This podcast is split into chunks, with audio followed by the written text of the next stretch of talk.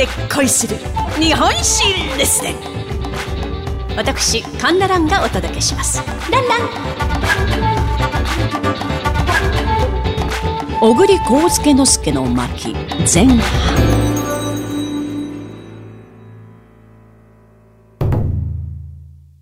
幕末から明治という動乱の中、非業の死を遂げました小栗幸助之助。まあ、もともとは彼、小栗忠正という名前だったんですけど、まあ、途中から幸助之助と名前を変えました。でね、この時ね、あの、幸助之助って言うと、キラ、幸助之助、同じ字ですよ。だからやっぱり周りの人はね、あんまり良くないんじゃないか、なんてね、彼に言ったらしいですけど、彼はこの時こう言ったそうです。いや国のために死ねるならそれは本望だよ、と。いや、この言葉は彼の後の人生をよく表してるなと思います。さて、歴史小説作家、柴良太郎は彼のことを明治の父と称しております。まあ、それほどまでの人なのに、後世において、なんかあんまり語り継がれていないなと思うのは、私だけでしょうかね。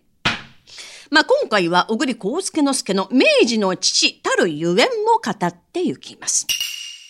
この小栗幸介之助、文政10年1827年、江戸は神田にて、旗本、小栗家の子として生まれます。幼い頃はわんぱく小僧で9歳で漢学を学び、さらには剣術、弓術、柔術、馬術、法術を学び、文武両道の青年へと成長。そして17歳の時、幕臣として江戸城に出資したのでありました。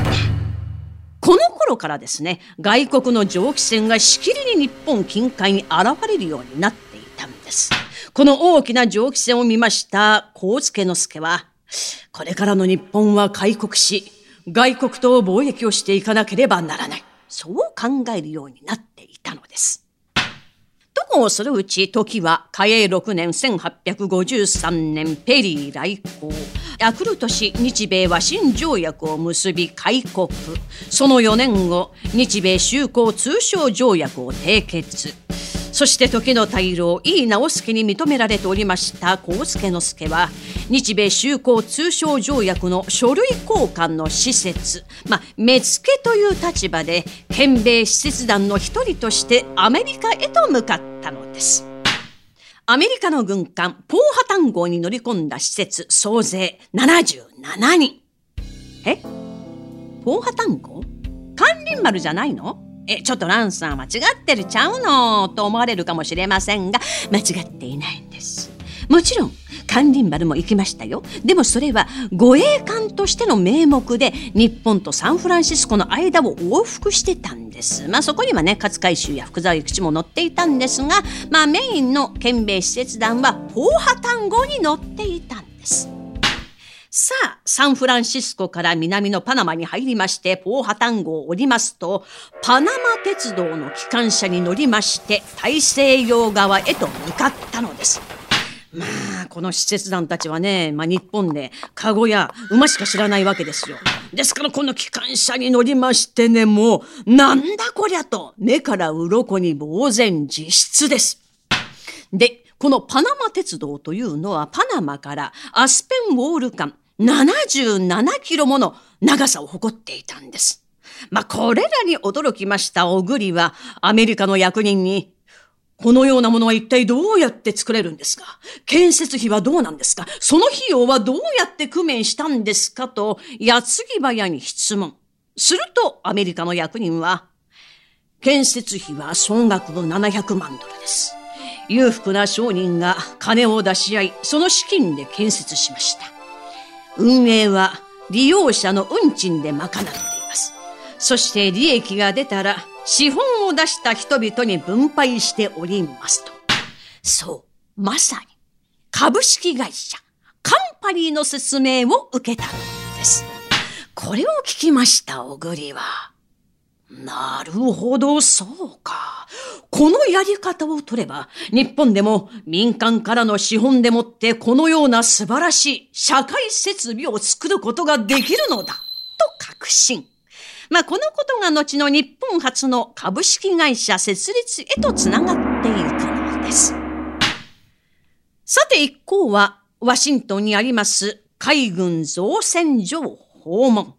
まあ、そこは10棟のレンガ造りの工場でもって5つの蒸気機関を備えておりまして大砲が次々と鋳造されているではありませんかそれだけではないんです蒸気エンジンを使って歯車シャフトイプネジボルトはたまた生活に使う鍋釜ナイフスプーンフォークと何でも作っているではありませんかこれにただならぬ衝撃を受けました一行。そして小栗は、何もかもが素晴らしい。我が日本もこうでなくてはならない。上位上位などはバカバカしい。そんなことをしておったら、西洋列強の格好の餌食となり、やがては植民地となるのがオチだろう。日本もあのような造船所を作れば、アメリカのような国になれる。あのような造船所を作って世界各国と対抗できる力を養うのだ。そうだ。自分がやろう。徳川幕府のため、我が日本のため、自分がやらずして誰がやるというのだ。そして、こういうネジがどんどん作れる国にしたいと、お土産としてネジをたくさん持ち帰ってきたのでありました。さあ、これから帰国しました小栗の日本近代化への八面六臂の活躍が始まってゆくのです。さあ、どういう活躍なのが気になりますね。さあ、この続きは次回のお楽しみといたしまして、今回のところは小栗幸介之助前半の一席はこれをもって読み終わりといたします。お相手は私講談師神田蘭でございましたランラン